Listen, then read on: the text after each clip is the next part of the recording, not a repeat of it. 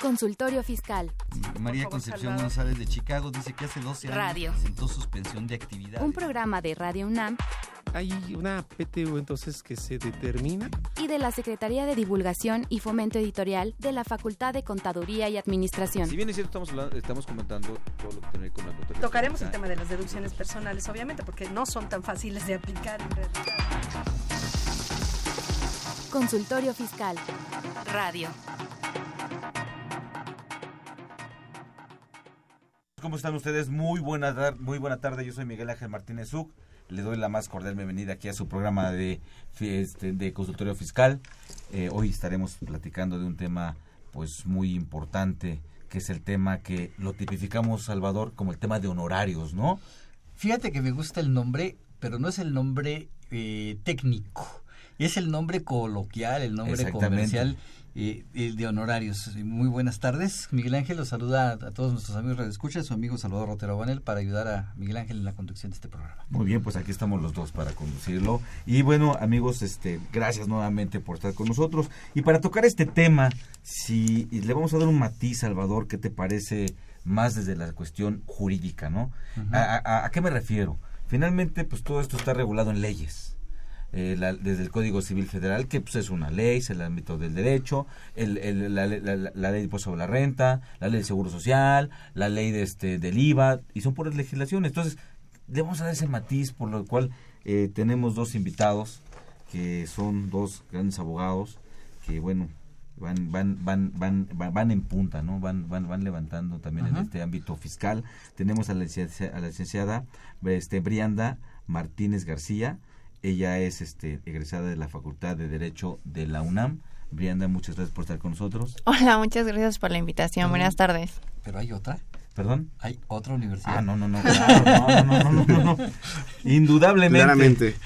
Ni otra universidad ni otra facultad. De otra facultad. Así es.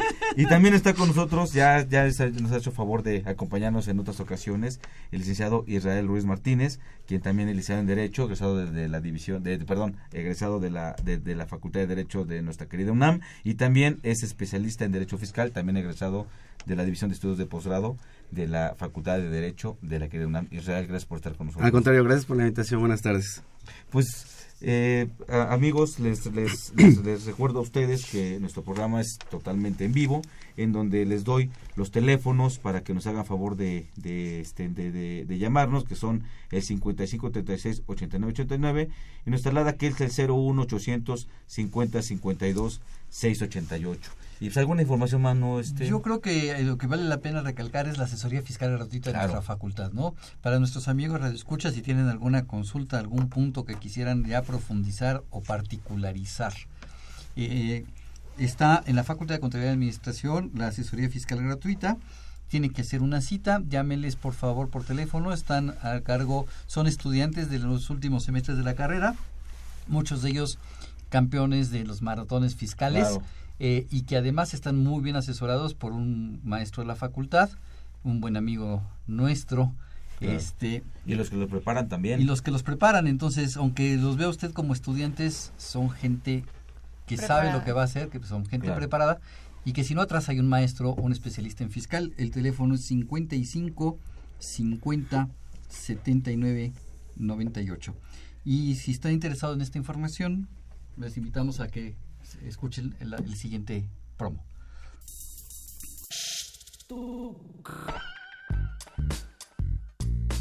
Si estás interesado en este y otros temas de consultorio fiscal, ingresa a tu navegador y escribe Radio UNAM.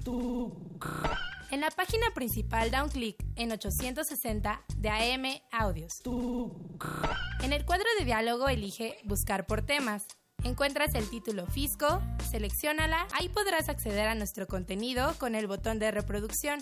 Si prefieres, síguenos por Twitter. También puedes bajar el programa y escucharlo cuando quieras en tu iPad, tablet o celular.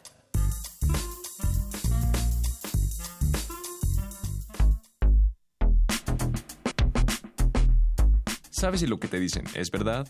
Entérate aquí, en Cuentas Claras. Cuentas Claras. El Servicio de Administración Tributaria SAT define a los honorarios en su página de Internet como aquellos que son percibidos por prestar servicios profesionales independientes. tales como médicos, de administración, financieros, contables, de arquitectura, de ingeniería, informáticos, de diseño, artísticos, deportivos, de música, de canto, entre otros siempre que los servicios no se presten de manera subordinada, es decir, que no haya una relación laboral. Los honorarios es el nombre que recibe la contraprestación de los servicios independientes, así como el salario lo es a las relaciones subordinadas laborales. Las actividades empresariales son las que principalmente utilizan el concepto honorarios y gozan de las deducciones de ley e incluso pueden recibir honorarios de otros prestadores de servicios. Sin embargo, pese a que los honorarios pagan ISR e IVA como cualquier otro régimen de ley, si se asimilan a salarios, evitan el pago de IVA, por lo que su uso ha sido tergiversado en la práctica, desdeñando su naturaleza y tratamiento real. El tratamiento real de los honorarios y su eventual asimilado a salarios será nuestro tema del día de hoy. Cuentas claras.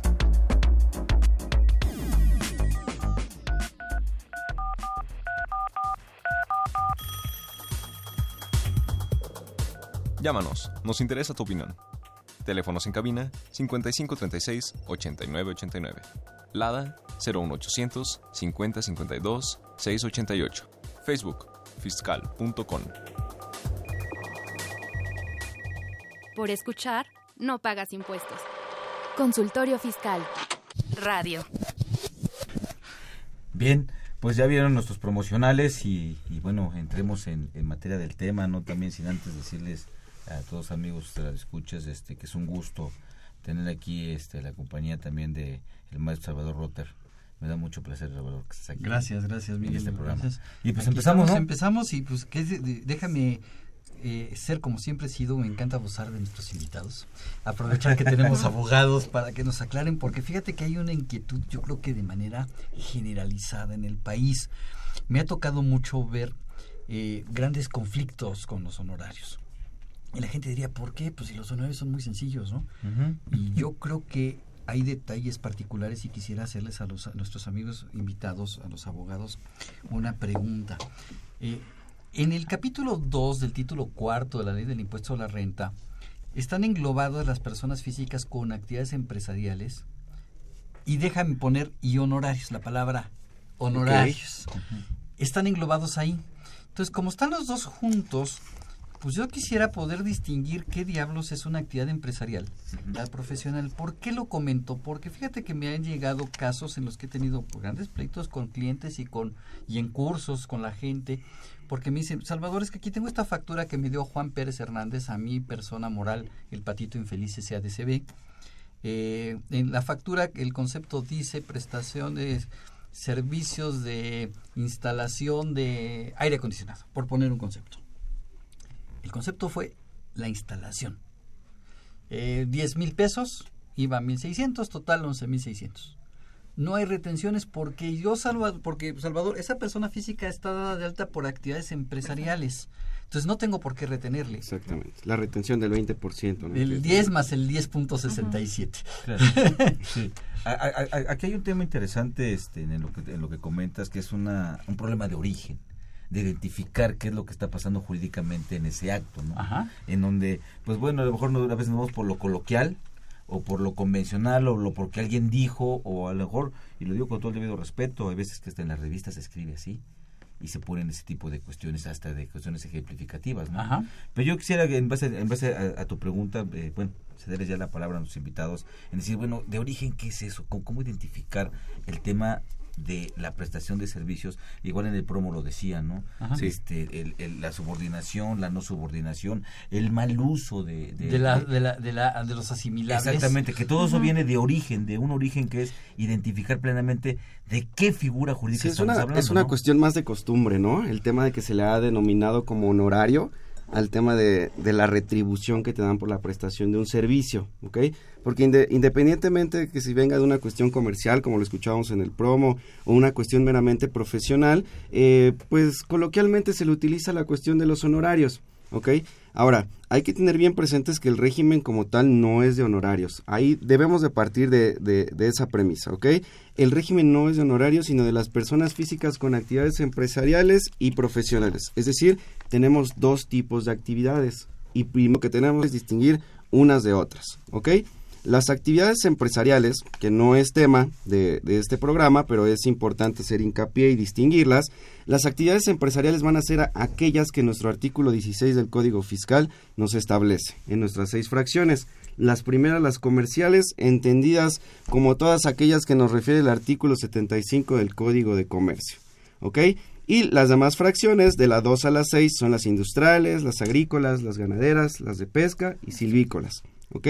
todas las, las, las, cuestiones comerciales o que tengan que ver en relación o prestaciones de servicios que tengan que ver con estas seis fracciones las vamos a entender como una actividad empresarial, ¿ok?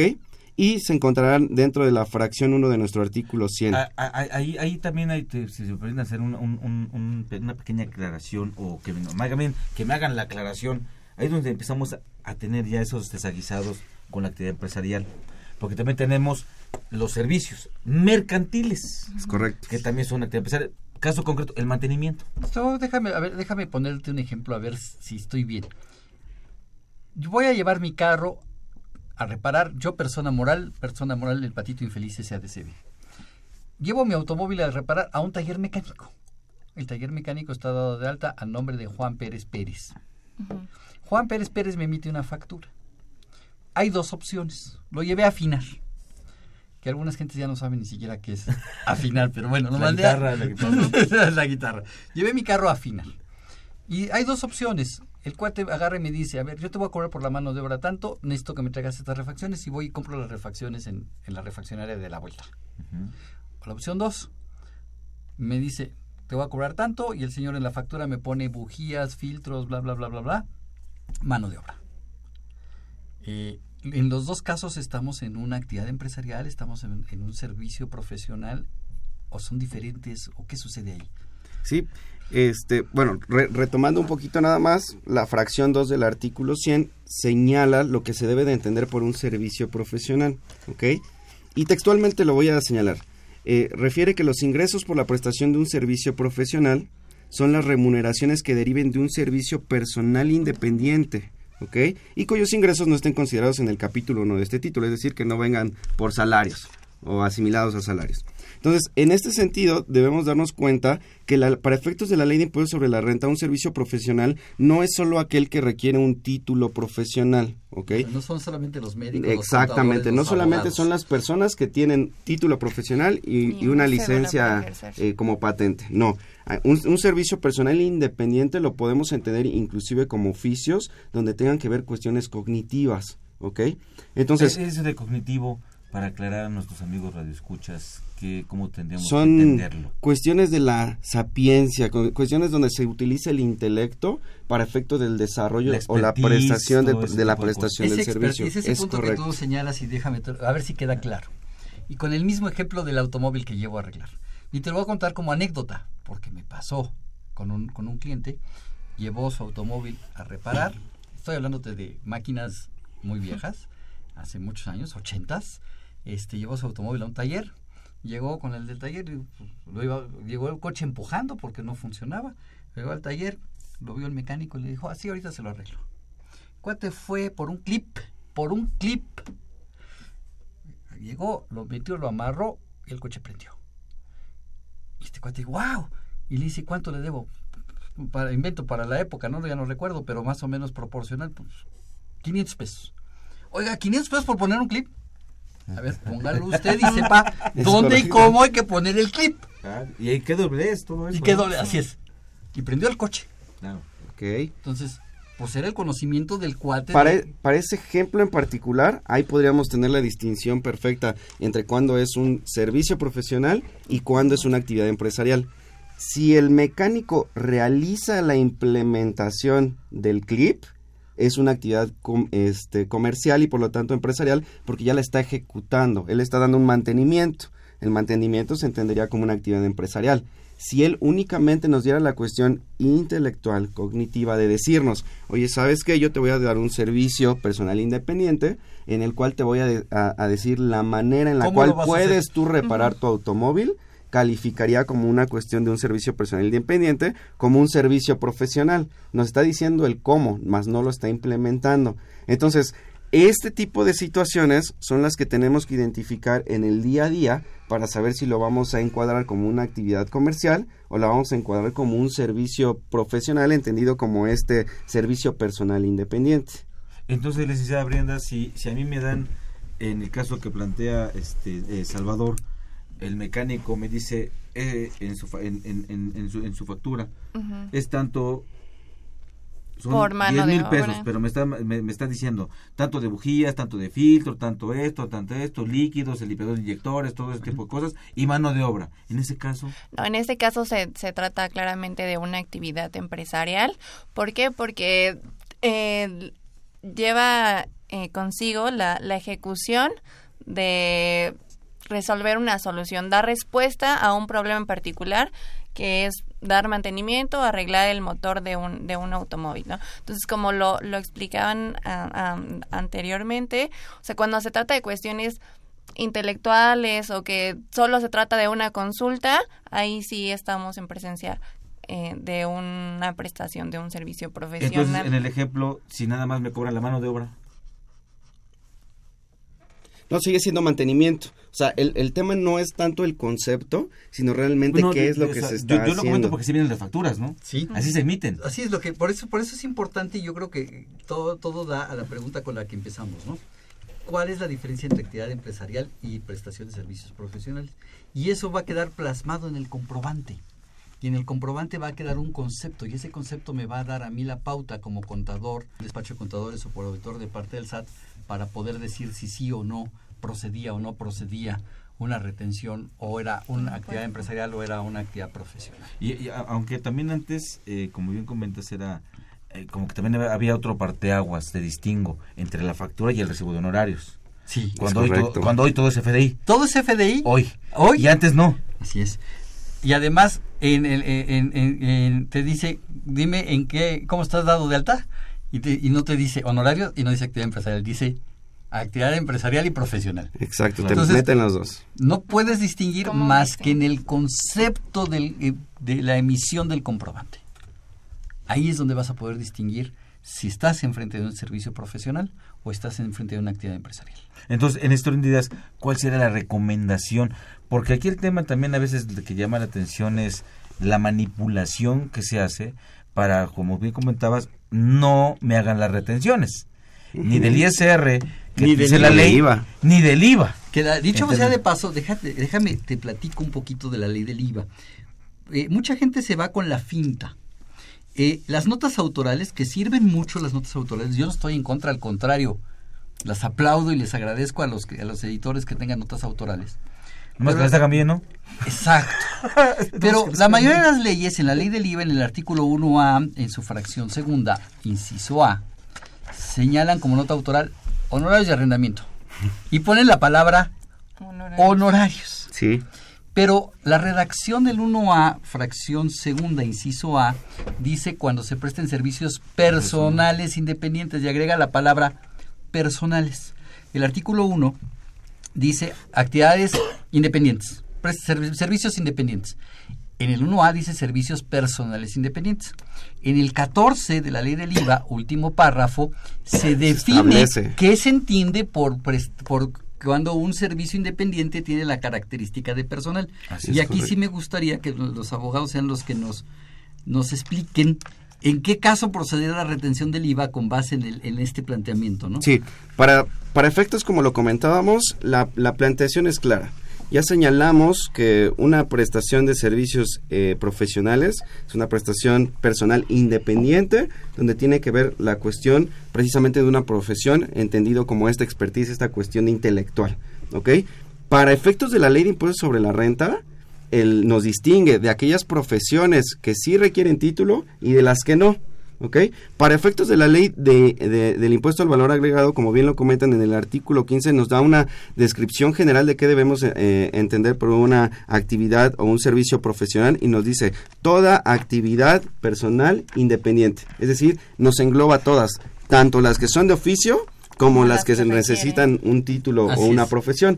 Bajo este sentido, todas todas las prestaciones de servicios personales independientes llevarían y te tendría que hacer la retención correspondiente. Para Así efectos es. de IVA, para efectos de impuesto sobre la renta, solo a- aquellas, eh, este, bueno, solo aquellas que realmente sea una actividad eh, personal independiente y no así con las actividades Pero empresariales. la, rete- pero la prestación de servicios independientes no, pre- no tendría retención de IVA cuando la prestación no tenga la característica de personal, en los términos del último párrafo del artículo 14.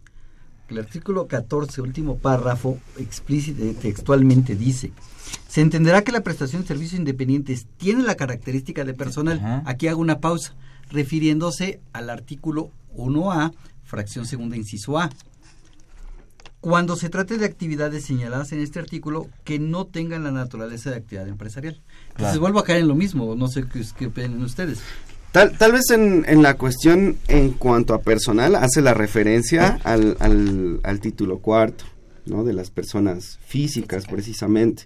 Ajá. No puede haber una cuestión personal si no estamos hablando de una persona física en este sentido. Sí, claro. Y es claro que también los servicios eh, profesionales los puede prestar una asociación o una sociedad civil.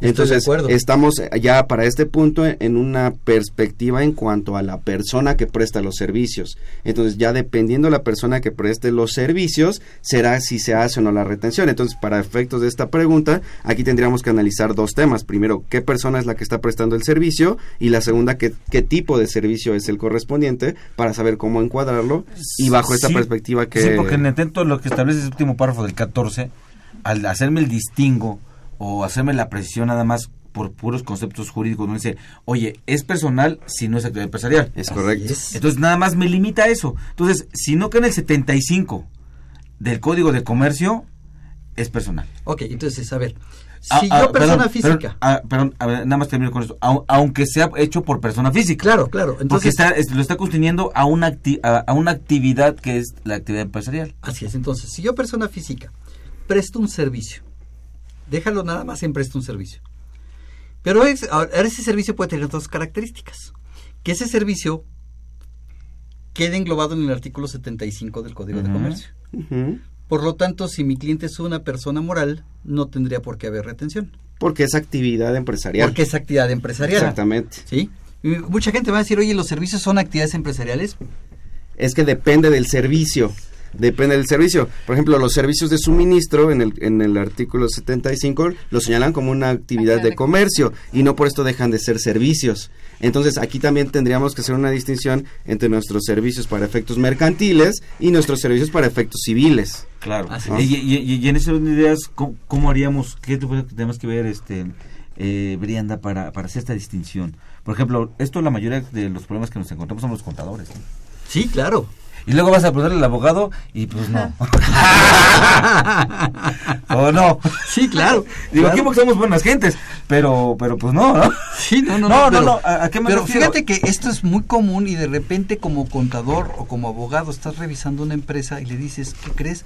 Que todas estas facturas tienes una responsabilidad solidaria. Sí, y, y lo grave tal vez ni siquiera es uno como contador o como abogado haciendo una auditoría interna, porque ahí todavía se pueden corregir, puedes decir, oye, sabes que lo estás haciendo mal, presenta tu complementaria. El tema es cuando ya tienes una revisión por parte de la autoridad, dígase IMSS o dígase este SAT, porque tienes el O tema... Secretaría de Finanzas. O Secretaría de Finanzas, claramente. Pero bueno, pues entonces, ¿qué tenemos que hacer?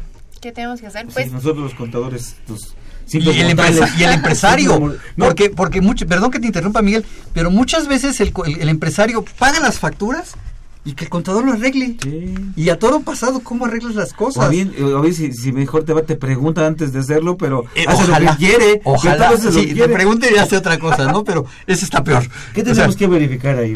I- identificar con plenitud el tipo de, de servicio que fue prestado para que precisamente, o sea, atendiendo al caso en particular, eh, ver a qué tipo de actividad va a, a- en, en qué tipo de actividad se encuadra, si como una actividad empresarial o como un servicio profesional. a- a- aquí tenemos dos cosas muy importantes. Una, eso lo puedo dejar muy claro en un contrato.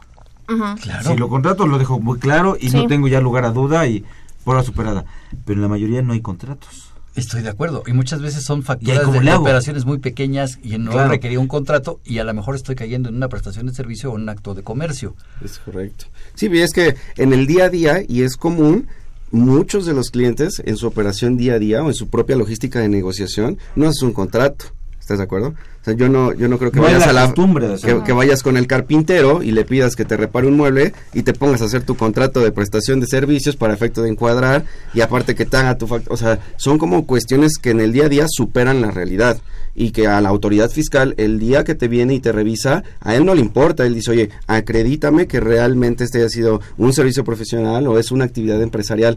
Entonces, es un, es un hecho claro que el día a día a veces de las operaciones comerciales de todos los contribuyentes rebasan a la autoridad, sí, pero también es claro que en, en, cierto tipo de contribuyentes, como bien lo comentó el contador Miguel Ángel, necesitamos tener todo nuestro respaldo legal y contable debidamente armado para efecto de una revisión con la autoridad. Y, eh, y, en este punto, haciendo también referencia a lo que el contador Miguel Ángel en los programas eh, muchas veces dice, a final de cuentas la materia fiscal se trata de flujos de efectivo, flujos de dinero. El tema es cómo lo vas a encajonar, ¿ok? Si viene de un arrendamiento, ah, pues lo encuadrarás en el régimen de arrendamiento. Si te viene por una prestación de servicio como este pues un profesional, pues no queda duda. El tema es cuando se empieza a complicar, cuando son de las profesiones que no requieren título y cuando estás en el inter si es comercial, si no es comercial, ahí es donde tenemos que poner particular hincapié en nuestro respaldo jurídico para no dejarle eh, duda alguna a las autoridades fiscales en caso de una revisión. Pero fíjate que la Alicia Brenda acaba de hacer un comentario que me llamó mucho la atención y que se me hizo muy interesante y que quisiera yo ponerle una piedrita en el camino. y me encanta hacerlo porque creo que de esas piedritas en el camino podemos aclararle muchas las muchas cosas a la autoridad. Identificar No, mejor la autoridad, no, mejor no, la a los- a la autoridad, no, perdón, me no. equivoqué, a los contribuyentes. Al contribuyente y al contador. Brenda atinadamente dijo, tengo que ver si se trata de una actividad empresarial o de un servicio profesional. Pero mucha gente nos podría estar entendiendo, pues yo estoy dado de alta en actividad empresarial. Claro. O yo soy persona moral y como persona moral estoy en actividad Sí, o, empresarial. si no, o sea, otro levanta el teléfono y, oye, contador, ¿cómo, cómo estoy inscrito? ¿O cómo estoy dado de alta? ¿Se trata de eso? Ay, ya, Mi pregunta es, ¿se trata de eso No. o, o la licenciada se refiere a algún otro concepto? ¿Qué es lo que tengo que verificar? Porque se me hizo muy interesante y muy acertado el comentario. Pero, Teo, me encanta poner piedritas precisamente para que las cosas queden mucho más claras para los contribuyentes. Eh, o sea, bueno, a, a lo que me refiero es que, eh, no sé, al momento de, de contratar un servicio con algún con alguna persona física en particular, eh, dependiendo o atendiendo al servicio el que nos esté prestando, pues ahí ya tendríamos que ver, eh, por ejemplo, cómo se emite el, el, el CFDI y ver si, eh, no, no sé, solo fue un, un servicio, si también incluye mano de obra o incluye, eh, ay, se me fue la palabra, el equipo o las refacciones y demás. Enajenación de bienes. Exactamente. Entonces estaríamos hablando de que yo tengo que voltear a ver el contenido del CFDI y de, con base en eso a lo mejor de un contrato, que sería lo ideal. Pero a lo mejor antes de eso es realmente qué es lo que se está haciendo. Exacto, la negociación. O Hay que entender la o sea, ¿qué- negociación. ¿qué, qué es lo que estoy haciendo? Ya, lo demás reviste. Ajá. Pero en esencia, ¿qué fue lo que yo hice? O sea, eh, vendí, nada más pedí un servicio, o sea, ¿qué es lo que es la mano de obra? O nada más dije, porque a lo mejor ni hice. Es como el consultor y el asesor. Así es. O sea, eres asesor, pues tú también haces. Eres consultor, pues nomás dices, ¿no? Sí, Yo dije, a ver, muévele aquí, muévele allá, muévele aquí, muévele esto. Ya funcionó. Ya. es correcto. Eh, ¿Eso qué fue? Y o a lo mejor yo fui y yo con mis manitas lo metí, lo hice, tan, tan, Pero y ya. yo tengo que quedó. poderle demostrar eso a la autoridad. Claro. Yo contribuyente. Pero además yo contribuyente, la- la- el proceso es muy largo. Yo contribuyente tengo que dejarlo plasmado de tal forma que el contador lo entienda. Sí. Para que el contador lo plasme en la contabilidad de esa forma. Y aparte se le da el respaldo legal. Y además se le dé el respaldo legal para que cuando llegue la autoridad el día de mañana y lo revise, entienda qué fue lo que realmente sucedió. Sí, también algo importante que, que hace rato comentaste en el tema de la responsabilidad. Porque no olvidemos que el artículo 1A, salvo mejor opinión, Es un artículo en donde, eh, tomado del derecho español, es donde hay una suplencia del sujeto en base a la responsabilidad del impuesto. Esto solo es el- bueno, no sé, es a lo mejor es la única- el único caso donde hay una suplencia del sujeto. El retenedor suple al sujeto en lo que es el pago y el entero De esa parte del impuesto, De esa que es el parte impuesto del- al- de esa retención de las dos terceras partes del impuesto al valor agregado, ¿no? Es Sí, claro. Esa es una responsabilidad fuerte. Y el artículo 26 del Código Fiscal de la Federación, en su fracción primera, así por la señal, arranca y dice, si las leyes, cualquiera de estas, te dice que retengas y no retienes, ¿qué crees contribuyente? Tú eres Tú responsable. me pagas ese impuesto. Claro, O sea, claro. dicho de otras palabras, imagínate que te- yo, yo te expedí a ti, persona moral, un recibo por 10 mil pesos, recibo de honorarios, que ya no existe el término fiscalmente hablando, pero sí jurídicamente hablando. Sí. Recibo de honorarios por 10 mil pesos masiva, 11 mil 600, y no me retuviste impuestos. Me pagaste los 11 mil 600, eso fue hace cuatro años. Llega hoy la autoridad, te revisa y te dice, oye, ¿por qué no le retuviste a Salvador Rotter? Correcto. Este, y Salvador Rotter, ¿dónde está? Pues no sé, ya tiene Encuéntralo. años que no sé nada de Salvador Rotter. Ah, pues no te preocupes, yo autoridad, aunque sí sé dónde anda Salvador Rotter, o a lo mejor no Pero sé, no me importa, te estoy revisando a ti, Miguel. Claro. Entonces Claro. tú págame, Miguel, esos mil pesos, aunque Salvador los haya pagado, no me importa. Y revísteme de lo que estábamos diciendo hace un rato, ¿no? La operación, el comprobante, el soporte legal, todo, o sea, todo eso de esa operación para establecer que no. Y bueno, vamos a seguir platicando este tema de el aspecto legal de los honorarios después de una pausa, amigos. No se vayan. Los invitamos a que nos vean en la radio. Y nos escuchen por televisión. Consultorio Fiscal, Radio y Televisión. En el 860 de AM y en la barra de Mirador Universitario Coae. Abordamos los temas de tu interés como impuestos sobre la renta, Declaraciones. testamentos, Pensiones. seguridad social, Estímulos fiscales. discrepancia fiscal, régimen de incorporación fiscal, entre otros temas. con destacados especialistas en la materia. Los miércoles por Radio UNAM. Los jueves por y internet. los sábados por TV UNAM. Véanos en la radio. Escúchenos por televisión.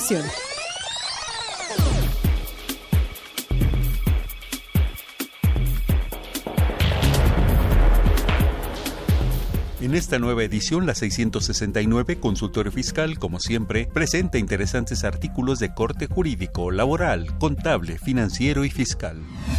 En este ejemplar, Claudia Nayeli Ceballos Colín y José Manuel Miranda de Santiago destacan la importancia del convenio multilateral de la acción 15 de BEPS entre el SOF y el Harlow.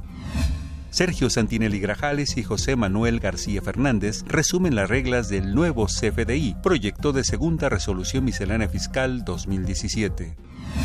Raúl Bedoya Rocío examina la resolución de facilidades administrativas para los sectores que se señalan. Título primero, sector primario. Walter Carlos López Morales analiza las jurisprudencias de la Suprema Corte. Legal el gravamen del IEPS aplicable a las bebidas saborizadas.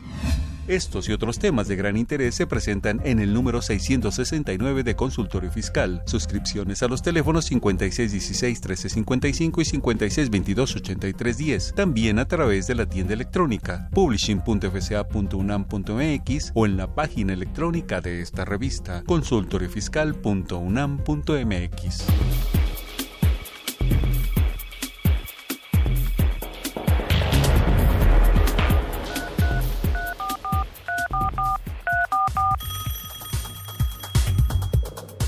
Llámanos, nos interesa tu opinión.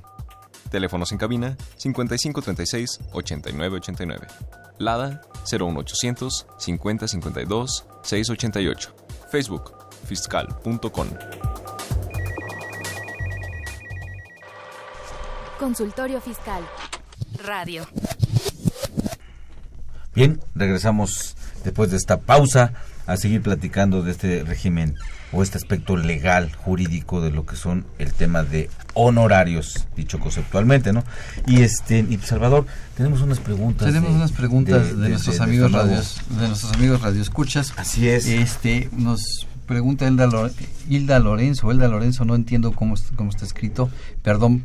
¿En qué tipo de actividad empresarial debe anotarse a un conductor de Uber? ¿En qué tipo de régimen? ¿Qué opinan? Eh, pues Uber es una empresa que se dedica a la prestación de, de servicios como es eh, la transportación de personas, eh, transporte privado, eh, para ser precisos. Entonces, eh, la relación que Uber tiene con, con sus socios, que son las personas que, que se dan de alta y que tienen que cumplir con una serie de requisitos, es en particular eh, socios Uber con Uber. Pero las personas que eh, son choferes, los, los que trabajan el, el coche en particular y demás, Que no son dueños del vehículo. que no son dueños del vehículo, ellos en particular tendrían una relación con el dueño del vehículo, Entonces sería una relación laboral. Una relación de trabajo. En- entre los socios nada más. Es que ahí cabe puntualizar. Uber como tal, al ser una, un servicio de transportación de, de- de personas, eh, pues bueno, el, el Código de Comercio lo identifica como una actividad este, comercial y forzosamente tendría que ser una actividad empresarial. Ahora, ah, dependiendo aquí la cuestión del- de las ganancias que se tengan derivadas del Uber, sabremos si se puede utilizar el RIF, ya que el, el- el régimen de incorporación fiscal permite que las actividades empresariales o aquellas profesiones que no necesitan título se puedan apegar a este régimen siempre y cuando no, no rebasen los 2 millones de De pesos. pesos. Entonces, si tus ganancias son mayores a 2 millones de pesos, pues no podrías ir en régimen de incorporación fiscal, tendrás que estar en un régimen de actividad empresariales general. Claro. Tengo otra pregunta de Rosa María López de la Ciudad de México. Eh, dice que compró un auto nuevo. Ella está tributando por honorarios, es profesionista. Lo ha deducido vía mm, depreciación durante cuatro años. Obviamente ya con cuatro años ya llegó a valor cero. Y lo quiere vender. Pregunta que si debe emitir, debe emitir un CFDI, que si causa IVA o no. Bien, pues bueno, en, en este orden de ideas sí debes pedir un CFDI, Sí. porque es un vehículo afecto a una, a, una depreciación. Es a un activo un efecto registrado en una contabilidad. Es correcto, eh, aunque sea una contabilidad sencilla, pero está una contabilidad fiscal. Así es. Para efectos fiscales. Y en este caso, eh, cuando ella lo venda, debes pedir comprobante, pero va, el, el- el- la- la- esta enajenación es sin IVA. Ok. En atento al artículo 9, fracción cuarta, Cuarta de la ley. del IVA. Así es. Pero aquí yo le haría una recomendación. Revise por favor sus declaraciones de honorarios por lo menos de los últimos cuatro años. ¿Por qué? Porque me he topado con gente que presenta la declaración un año, honorarios, honorarios, honorarios, y de repente deciden y se la presentan al año siguiente como actividad empresarial. Entonces, si la presentaron, si alguna de sus declaraciones la metió como actividad empresarial, entonces la autoridad me podría Aunque sea decir... por error. Aunque sea por error. Claro. La autoridad me podría decir, espérame, ¿en qué Lleva estás? IVA. ¿Honorarios o actividad empresarial? Porque si ella está por actividad empresarial o presentó alguna declaración por actividad empresarial, la venta de su automóvil causa IVA. Claro, claro. Si la venta, perdón, si su contabilidad siempre fue honorarios ¿Y su declaración igual? y sus declaraciones siempre especificaron honorarios, hay mucha gente que se pregunta, oye, si honorarios y actividad empresarial están en el mismo concepto, ¿por qué en, la- en las declaraciones los separan? Esta es una razón. Claro, la misma ley lo separa. La misma ley lo separa. Claro. Sí, aunque están, como lo que decíamos, no están juntos, pero no revueltos a final de cuentas. Que, que yo la verdad, Salvador, este, digo, la exposición de motivos de cuando se hizo esta modificación, esta unificación, recordarás que antes existía el capítulo 2 para honorarios, o sea, título cuarto, capítulo 2, y teníamos el el este el, el, cómo se llama el título sexto digo perdón el capítulo sexto título cuarto actividades empresariales. Y este y pues bueno qué te digo pero creo que tenemos una un- una llamada. Bueno. Bueno. Bueno, Hola, buenas tardes. ¿qué tal? Muy buena tarde. Sí, eh, quiero hacerle una pregunta al licenciado Miguel Ángel. Sí, con mucho gusto. ¿Con quién tenemos el gusto? Eh, con eh, Daniel Cedillo Díaz. Daniel, a tus órdenes, aquí estamos para servirte. Sí, mi, mi pregunta es la siguiente. De acuerdo a la prueba en juicio, en un juicio laboral, para acreditar la naturaleza jurídica del servicio prestado, ¿en qué deberá basarse de acuerdo a la Ley Federal del Trabajo y al Código Civil? En esos términos, para ¿eso es para justificar la qué? ¿La, la relación laboral? Sí, para Ah, la Eh. Daniel, ¿es para justificar en un juicio que no hay relación laboral? ¿Qué hay? En un, en un juicio en el que existe eh, la, bueno, la relación laboral. Eh, eh, pero lo que vos- lo- lo- la pregunta va dirigida a que probar que sí hay relación laboral o probar que no la hay. Que sí, probar que sí existe. Existe. Aquí, aquí hay un punto, este, perdón, ¿cómo, cuál, era tu nombre? Daniel. Mira, Daniel, aquí hay un punto, este, muy importante y que no habíamos tocado todavía, pero precisamente eh, el, el título eh, digo, el capítulo 1 del capítulo 2 del título cuarto se distingue por una situación y es una palabrita que se denomina subordinación, ¿ok? Para nosotros poder acreditar que sí existió una relación laboral, pues primeramente necesitamos los elementos de una relación laboral. ¿Cuáles son estos elementos? Que exista una subordinación como primordial elemento, que exista una jornada de trabajo y que exista un salario. Si existen estos tres elementos, estás en presencia de una, de una relación laboral. Ahora, ¿qué debemos de entender por subordinación? Como la obligación de acatar las órdenes y cumplir con los deberes que le son impuestos al trabajador. Cuando haya estos supuestos, tendremos una relación laboral. Es claro que hay ah, algunos patrones que para efectos de, de, de, de, desencuadrar una relación laboral pretenden hacer este, cuestiones relativas a un contrato de prestación de servicios profesionales o lo pretenden simular a través de este régimen de honorarios, ¿no?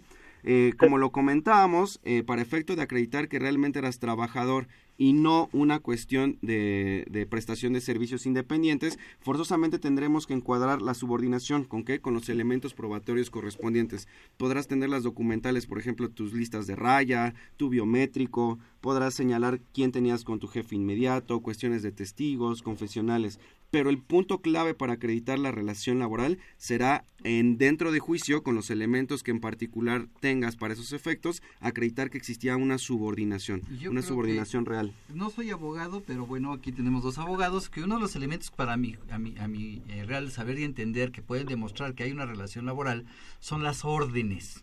Pero esas órdenes muchas veces son verbales y no las puedo demostrar pero hay muchas veces, mucha gente que me contrata por honorarios, me hace contrato por honorarios, bla, bla, bla, pero me manda correos electrónicos y en el correo electrónico me dice, necesito que mañana a las 9 de la mañana sin falta, sin excusa ni pretexto, tenga yo esto en mi escritorio. Y, aparte hay un correo que dice, sí, jefe, de respuesta, ¿no? Entonces ahí tienes... No, si te preguntan, oiga, usted es independiente subordinado, no se deje de puto a mi patrón, ¿no? no este... Ahí tengo una orden. Así es. Y si, yo tengo guardado, si yo soy un empleado y tengo guardado ese correo electrónico, con eso demuestro que hay una subordinación. Yo, yo, yo, Daniel, este, no soy abogado, pero soy yucateco. Y, este, en Yucatán es muy, es muy lo, lo distinguimos muy sencillo este, en donde trabajas te gritan, tienes que aguantarte, eres subordinado.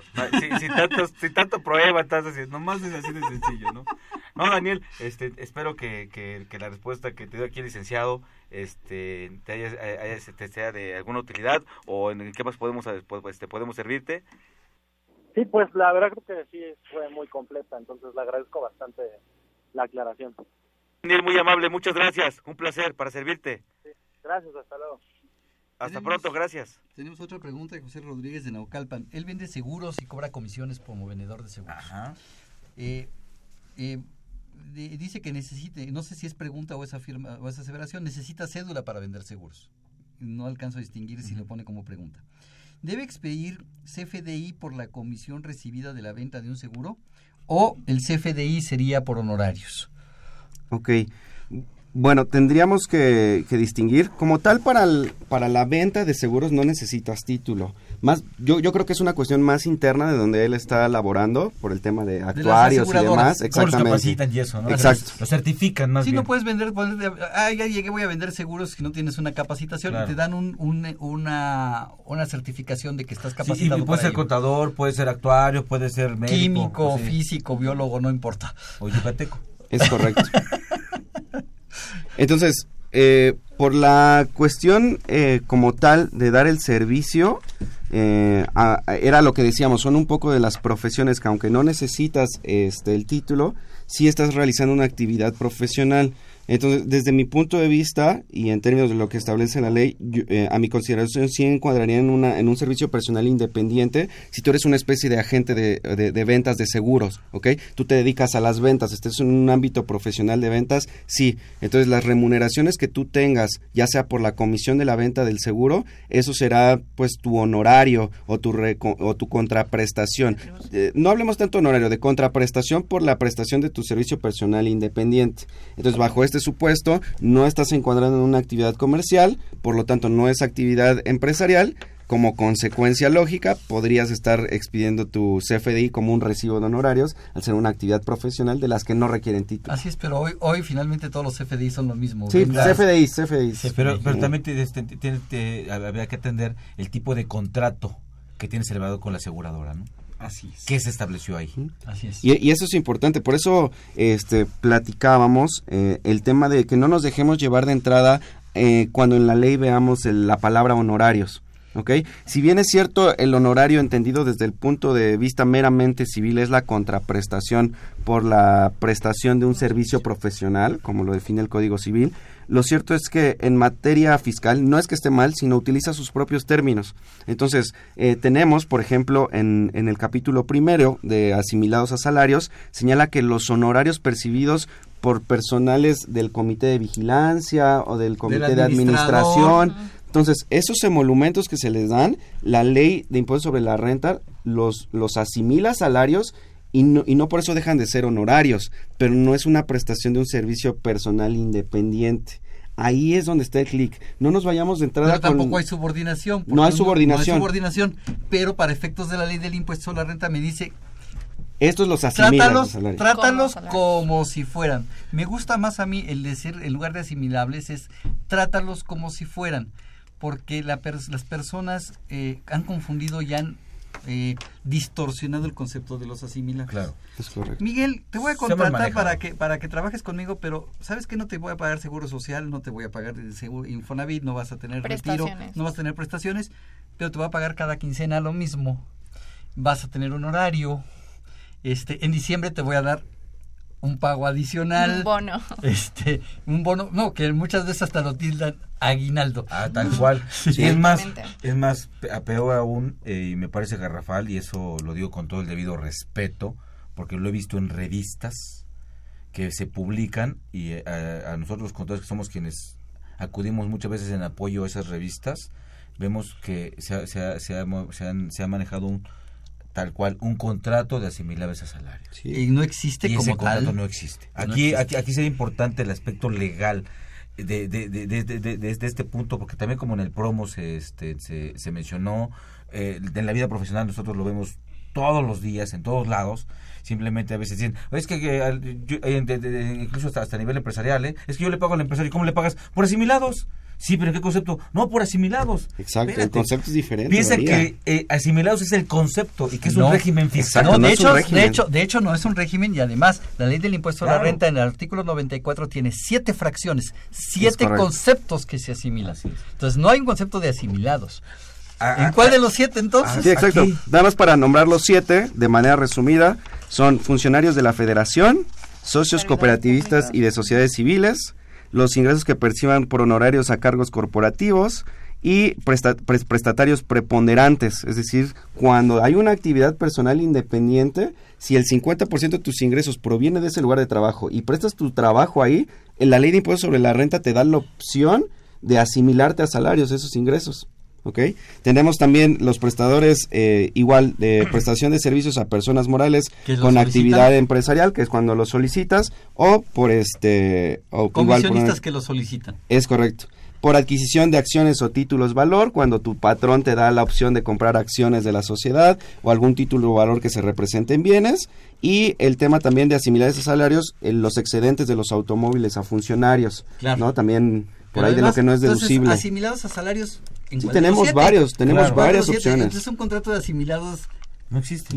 Aparte, fíjate, eh, en, en todas esas figuras que se acaban de hablar, si tú tienes un contrato de prestación de servicios, de servicios personales independientes, tienes, tienes a los participantes, prestador prestatario.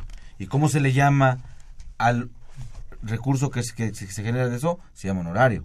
Si tienes un contrato laboral, tienes dos participantes, trabajador, Patrón patrón. Sí, trabajador y patrón. ¿Y cómo se le llama al, al recurso que se maneja el ingreso? Salario. Salario. Tienes uno de arrendamiento, arrendador, arrendatario. ¿Y cómo se le llama el dinero ahí, a, a- a ese ingreso? Se le llama rentas. Yo, yo les voy a hacer todavía un comentario. entonces, en, perdón, en ese orden de ideas, yo, yo diría, en un contrato de, de asimilar salarios, ¿cómo se llaman a los personajes? ¿Y cómo se llama el dinero ¿qué va, qué va a recibir? Yo te diría, sería prestador prestatario en algunos de los casos. Exacto. En algunos de los casos. No en los siete. En algunos casos sería prestador prestatario y por lo tanto sigue siendo un honorario. Claro. O sigue siendo una actividad empresarial. Y es, y, y es, y es lo que la ley dice. Cuando tengas ingresos de un prestatario. Ajá. ¿sí? Entonces, ya mencionó una figura jurídica como si dijera, es como si dijera trabajador o como si Exacto. dijera esto. Yo te voy a decir cuándo podría mencionó- utilizar uno de esos. Ya Déjame tomar la fracción quinta. La fracción quinta del artículo 94 son aquellos que solicitan por escrito. Ah, ¿Sabes qué, Miguel? Me va- eh, me- me va- tú me contrataste para que te, repa- eh, te remodelara tu oficina. Y me dice, oye, Salvador, pero voy a estar que me des una factura. Nada más fue la instalación eléctrica de tu oficina. No, pues no estoy dado de alta. No, pues no tengo facturas. Este, ¿cómo me vas a pagar? Pues a lo mejor me dice, ¿sabes que vamos a firmar un contrato de prestación de servicios independientes? Y entonces, después de que firmemos el contrato, te doy una carta en donde te digo, asimílame a salarios. Claro. Y entonces me vas a retener el impuesto a la renta como si fuera salario. Es correcto. ¿Sí? Pero me haces un pago único, te reparo tu instalación y me voy. ¿Cuándo me vuelves a contratar? Pues tienes dos opciones. Una, a los dos meses se quemó tu instalación eléctrica otra vez, ¿me contratas? Yo creo que ya no. Fue tan malo mi trabajo que pues mejor buscas otro. O eh, tu instalación eléctrica quedó tan bien que ya pasaron seis o siete años y no le ha pasado absolutamente nada y de repente se te quema un apagador y me llamas y voy y reparo un, un apagador pero pues ya pasaron seis o siete años de, de, la, que- de, aqu- de aquella factura, entonces Claro. fue un pago único y se acabó. Pero cuando estás con un recurrente, señores, hay un artículo 133 constitucional, hay una ley federal del trabajo, hay una ley del Seguro Social con Claro. el artículo 12 que me define qué es trabajador, bueno, la ley federal del trabajo, qué es patrón, que artículo 8, si no me recuerdo, artículo 10 de la ley federal del trabajo, qué es patrón, qué es Ocho, trabajador. o- ocho, ocho te dice, te dice que es este que, que es que es, que es trabajador y diez, y y diez es, que, es, que es patrón. Es. Eh, tengo un artículo 82 de la ley de Federal del trabajo que me dice que es salario, bla, bla, bla, bla, bla. Y si caigo en esto, entonces estoy cayendo en una obligación patronal y Sí. debo pagar seguro social, SAR, Infonavit y prestaciones a los trabajadores. Y más como tú dices, ya hay historia, ya, ya hay siete años, ¿no? Ya hay, ya, ya hay tiempo atrás y vienen a, a buscar de nuevo el electoral, te viene a buscar lo, o sea, te revisa lo que ya hiciste. Ajá. Lo actual, pues realmente no, es el pasado. Ahora, que también viene. que parezca Y- relación y- laboral. Y en ese orden de ideas, pues bueno, vamos a ver nuestra pausa de lo, de, de lo que es la historia Menches. Impuesto en la historia. Menches. Si la venta ilegal de artículos causa problemas en la actualidad, vamos a ejemplificar cómo en el antiguo Egipto el mercado negro impactaba en la recaudación de impuestos.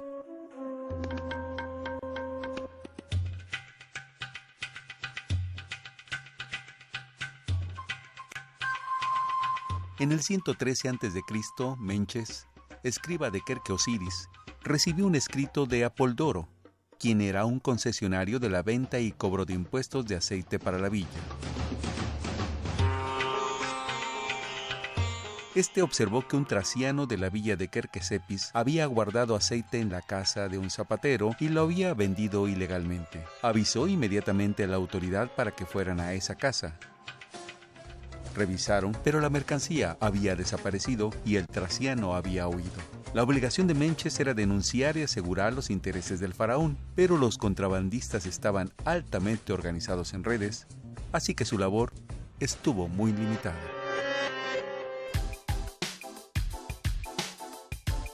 Impuesto en la historia.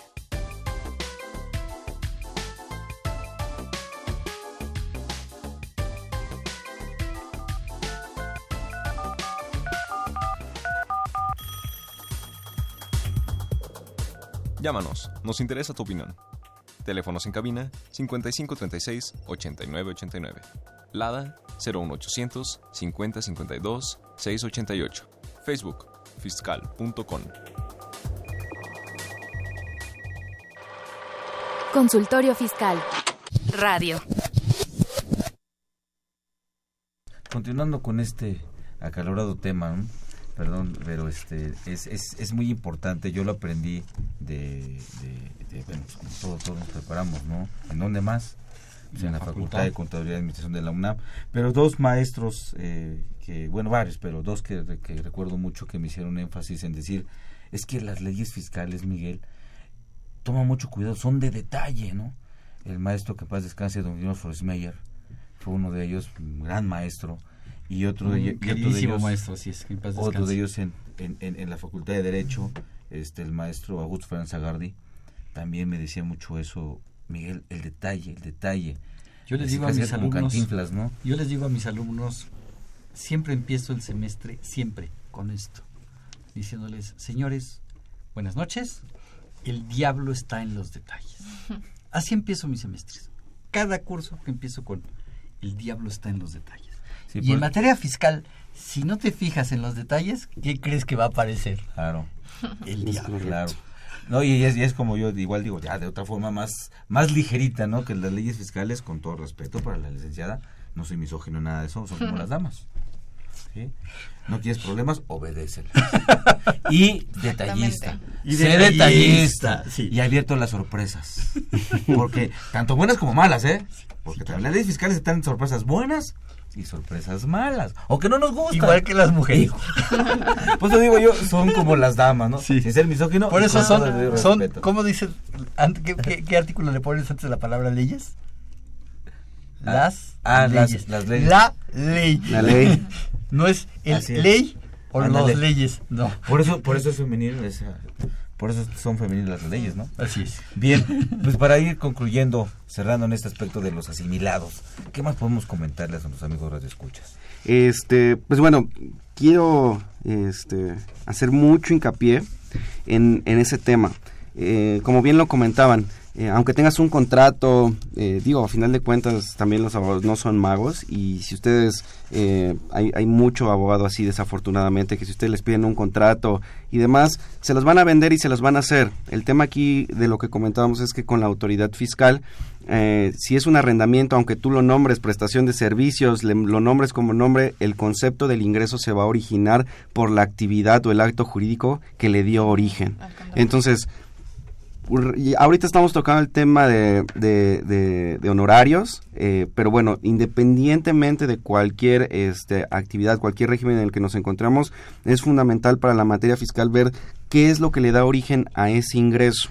Una vez sabiendo puntualmente qué es lo que le da origen al ingreso, es como vamos a poder saber encuadrarlo, dónde lo vamos a encajonar, qué etiqueta le vamos a poner a ese dinero y qué tratamiento fiscal le vamos a dar. Entonces, antes de, ver la cuestión contable, antes de ver la cuestión de respaldo legal, es de suma importancia saber precisamente de dónde se originó el recurso para que con base en esto debidamente lo podamos encuadrar. Y ahora sí, eh, pues de ser el caso de, de honorarios, pues bueno, utilizarlo como una, este, una prestación personal independiente o poder optar por, el, por asimilarme a salario si es que así lo deseo, pero conocer primero qué es lo que estoy haciendo desde el punto de vista de negociación, desde el punto de vista eh, pues del día a día en mi La negociación, exactamente, conocer bien mi actividad, porque inclusive ese es un punto que a la autoridad hoy por hoy eh, le pasa. Hoy por hoy la autoridad va con todos los contribuyentes queriendo aplicar sus facultades de comprobación de manera pareja a todos. Y lo cierto es que eh, la autoridad no puede aplicar así sus facultades de comprobación antes de ir a aplicar la ley y ver si está bien o está mal. Primero tienen que conocer la operación de ese contribuyente. ¿No? Hay, hay ahorita un caso muy particular y lo tengo muy presente, que es, por ejemplo, la ley tanto de impuesto sobre la renta de IVA nos señala que las obligaciones o se entenderán realizados los pagos en el momento que queden satisfecha el interés del, del acreedor. Y como el, el- el interés del acreedor se puede, en materia fiscal, pues, este... No hay Cumplir de definición. muchas maneras, tanto compensación, pago, Pero eso está en Código Civil. es, es correcto. Esto está en Código Civil. El pago, la compensación, Condonación. eh, la condonación, X número de formas. Eso no está definido en materia laboral, en la materia Incluso fiscal. la entonces, permuta. La Exacto. permuta. Entonces, tengo que remitirme al, al- al- al- al aspecto civil. Ujú.